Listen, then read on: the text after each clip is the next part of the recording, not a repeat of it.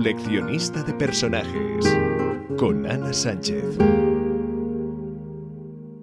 Bienvenidos a Coleccionista de personajes. En este primer capítulo quiero explicar las razones que me llevaron a crear este podcast y qué se puede esperar de él. Esta es mi carta de intenciones y el acuerdo al que llego con quien me escucha para que sepa de qué va la cosa. Una de las primeras cosas que me dijo mi profesor Pau Pérez al entrar a estudiar a la Escuela de Escritura del Ateneu Barcelonés es que al inicio de la narración el autor hace un pacto con el lector, en el que a quien lee le quede claro si está leyendo una novela realista o una de fantasía. Si crees que estás leyendo una novela histórica y a medio camino te sale un zombie, te vas a molestar, por decirlo menos. Así que hoy quiero poner un poco de contexto. Este podcast es sobre personajes maravillosos que me he encontrado durante mis lecturas y que quiero compartir en una conversación que espero te haga agradable un trayecto de transporte público o simplemente para servirte un rato de compañía. Es un podcast hecho por una colombiana que vive en San Cugat, por lo que mi castellano es a ratos colombianés y otros españoles. Empiezo por presentarme. Me llamo Ana María Juana Carolina Sánchez Ortega. Estudié Derecho, pero hace muchos, muchísimos años dejé de ejercer. Mientras fui abogada trabajé en Derecho Ambiental, incluso con los del oso panda, y amaba lo que hacía. Cuando perdió su magia, cambié de tema. En algún momento tuvimos un desliz con mi esposo y criábamos avestruces. En esa época amaba recoger huevos dignos de los picapiedra, abrazar a mi maravilloso Tyson, que era un avestruz negro precioso y que me tenía una paciencia infinita, y ver los bailes de conquista de los machos a las hembras. Durante varios años fui juguetera. Con mi esposo montamos unos almacenes que buscaban ofrecer a los niños juguetes que retaran su imaginación y creatividad. Hasta que un día nos dimos cuenta de que el mundo donde queríamos seguir nuestras aventuras estaba fuera de Colombia y migramos a un paraíso. Montamos un coworking en el que estamos trabajando con gente increíble. Adicionalmente, al trabajar en el coworking, abrí mis alas para crear un nuevo mundo para mí, el narrativo. Fue así como llegué a la Escuela de Escritura del Ateneo Barcelonés e inicié el itinerario de novela. Tres años más tarde con un libro de relatos publicado con mis compañeros de narrativa de Calidoscopio 401, un relato largo que escribí para un concurso en 15 días que, hay que decir, no gané, y una novela que fue seleccionada como una de las 10 finalistas del Premio Planeta 2019, sentí que era el momento de hablar de lo que más me gusta, los personajes. Tal vez porque tengo muchos nombres, es que siento que tengo demasiadas personalidades y por lo que dentro del mundo de la narrativa en el que habito, lo que más me atrae son los personajes. Ana Sánchez es escritora. Ana María Sánchez es abogada. Juanita Sánchez es community builder de un coworking, esposa, mamá y amiga. Y Carolina, bueno, Carolina era el alias de mi adolescencia, para cuando alguien me invitaba a salir y no me entusiasmaba. Cuando narras una historia, es de los personajes de quienes te aferras. Es de ellos que la historia depende. Por muy buena que sea la trama, si el personaje que la jala no te atrapa, no la seguirás. Si no te importa lo que pasa con ellos, ¿para qué sigues leyendo? Pensémoslo en el nivel más básico. Los chismes. Los chismes son buenos en la medida en que el protagonista de este nos intriga. Si me cuentas una historia de la vecina de tu casa a la que nunca he conocido y de la que jamás me has hablado hasta ese momento, pues lo más seguro es que el chisme no me interese. Será ruido temporal. Necesitaré un contexto sobre quién es ella para que su historia sea relevante para mí. Otro caso es cuando migras de país, pues pasa una cosa muy curiosa. Los protagonistas de las historias del día a día cambian.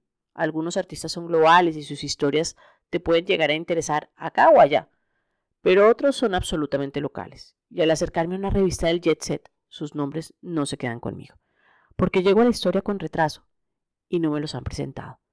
Sus historias me son ajenas y no tengo un lazo emocional con ninguno, así que paso de sus hazañas me dan igual. A lo largo de mi vida, la narrativa, bien sea escrita, auditiva o visual, ha sido un mundo en el que me he alimentado. Cuando era pequeña, las radionovelas me emocionaban. Esperaba ansiosa el capítulo del otro día para saber qué iba a pasar con Calimán. Es vívido el recuerdo que en la cocina de la casa de mis padres, con sus muebles azul brillantes, acurrucada en las escaleras en donde al tiempo comía una merienda mientras esperaba oír saber de las últimas experiencias de Calimán y su compañero Solín. Después aprendí a leer y el mundo se abrió a mis pies. Mi mamá me regaló una colección de libros negros con portadas brillantes y la historia de la niña con los cerillos me obsesionó por muchos años. Creo que lo leí tantas veces que la pequeña niña se convirtió en mi compañera de juegos. Era con ella con quien hacía yo muñecas de papel o con quien recorría las calles en bicicleta. En segundo de primaria perdí inglés y mi mamá me compró la colección Inglés Junior de Salvat, que traía unos cassettes donde Castor y Pollux, unos extraterrestres, se convirtieron en los personajes que me guiaron para aprender el idioma, y contra todo pronóstico aprendí. Mi papá lentamente empezó a pasarme libros. El primero de ellos fue El Ruiseñor y la Rosa. Me impresionó la entrega del Ruiseñor. Luego vino mi primera gran obsesión, Agatha Christie. Me leí las 33 novelas de Hércules Poirot, las 12 de Miss Marple y todos los cuentos de ellos que entre los dos suman unos 70. En mi cabeza veo con claridad a los detectives, a Hastings, a Adrian Oliver, a Anne Bedingfeld, que es la protagonista de uno de los libros favoritos míos, que es El hombre del traje marrón. Fueron libros que leí entre los 10 y los 12 años, y gracias a sus aventuras hicieron que no obstante estaba en el estudio de mi casa o en la finca de Anapoima, mis vacaciones transcurrieran en Egipto, Mesopotamia, Londres, Francia, el Caribe.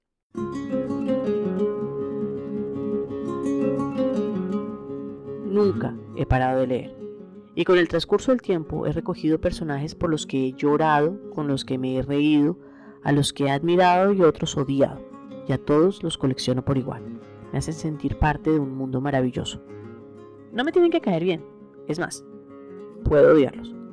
Pero si los siento reales, invierto en ellos. No solo el dinero que cuesta la novela, sino el tiempo que les doy. Si los personajes del relato que estoy leyendo no hacen clic conmigo, ¿para qué voy a regalarles muchas horas de mi vida? Luego vino la televisión y el cine, y es fácil encontrar personajes con los que te quedas para toda la vida. A veces pienso que hay personajes ficticios a los que conozco más su vida que a mi gente a mi alrededor. Es posible que Paper Chase, que en España se llamó Vida de Estudiante, haya sido el detonante de mi decisión para estudiar Derecho, porque en el fondo, estudiar Derecho más que ser abogada era lo que me emocionaba. De otra parte, nada más fácil que dañar un personaje redondo literario y volverlo en una caricatura en la película. ¿Cuántas veces no hemos dicho que la película no estaba a la altura del libro? Y es porque a lo largo del libro hemos podido ver reaccionar al personaje, hemos visto sus pensamientos, hemos podido notar más facetas de las que se tiene tiempo para mostrar en la pantalla. Las experiencias de los personajes que he coleccionado se han convertido en parte esencial de mi vida. ¿Qué más fácil que explicarle a tus hijos cómo reaccionar al mundo que con un trozo de Harry Potter? Y si hablamos de obsesiones, esa es la mía. Con solo los personajes de Harry Potter podemos llenar una enciclopedia hay mejor antagonista que Dolores Umbridge, pero estos se harán esperar. Haremos muchos temas y personajes antes de llegar allí. En todo caso, debo decir que cuando sea grande, quiero crear personajes tan redondos como J.K. Rowling. Les voy a contar una anécdota. A mí me toca esperar a los libros de Harry. Mi hermano, que viajaba en julio a Estados Unidos, me trajo los libros 4 a 6 recién salidos del horno cada año. Cuando llegó el sexto, me encerré en mi habitación de la finca en Anapoima a devorarlo. Solo salía para comer. Durante los seis libros, Dumbledore se fue convirtiendo en una figura importante en mi vida. Me reí con él, me preocupé con y por él, y entonces murió como murió. He llorado muchas muertes de personajes. ¿Qué voy a decir? Soy de lágrima fácil. Pero hasta ese momento eran lágrimas. Ese día en que leí la muerte de Dumbledore, lloré con pasión. Le hice duelo a Dumbledore. Cuando llegó la hora de comer, no sabía si ir o no al comedor porque era evidente que había llorado. Así de fuerte lloré. Y no es porque me diera vergüenza que viera a mi familia y amigos que había llorado por un libro. Mi crisis personal era que no quería hacerle un spoiler a mis hijos. Y efectivamente, cuando salí, su única reacción fue pedirme que no les dijera quién se había muerto. Un día quiero generar esa reacción con alguno de mis libros, no las lágrimas en sí, sino esa sensación de que son reales. Bien lo dice Dumbledore. Claro que esto puede suceder en tu cabeza, Harry, pero ¿por qué eso tiene que significar que no es real? En este podcast semanal hablaremos de personajes, de cómo crearlos, de los detalles significativos de arquetipos y analizaremos personajes de la narrativa universal. por qué funcionan y por qué no. Adicionalmente, invitaré a otros escritores para que nos cuenten cómo ha sido su proceso de creación.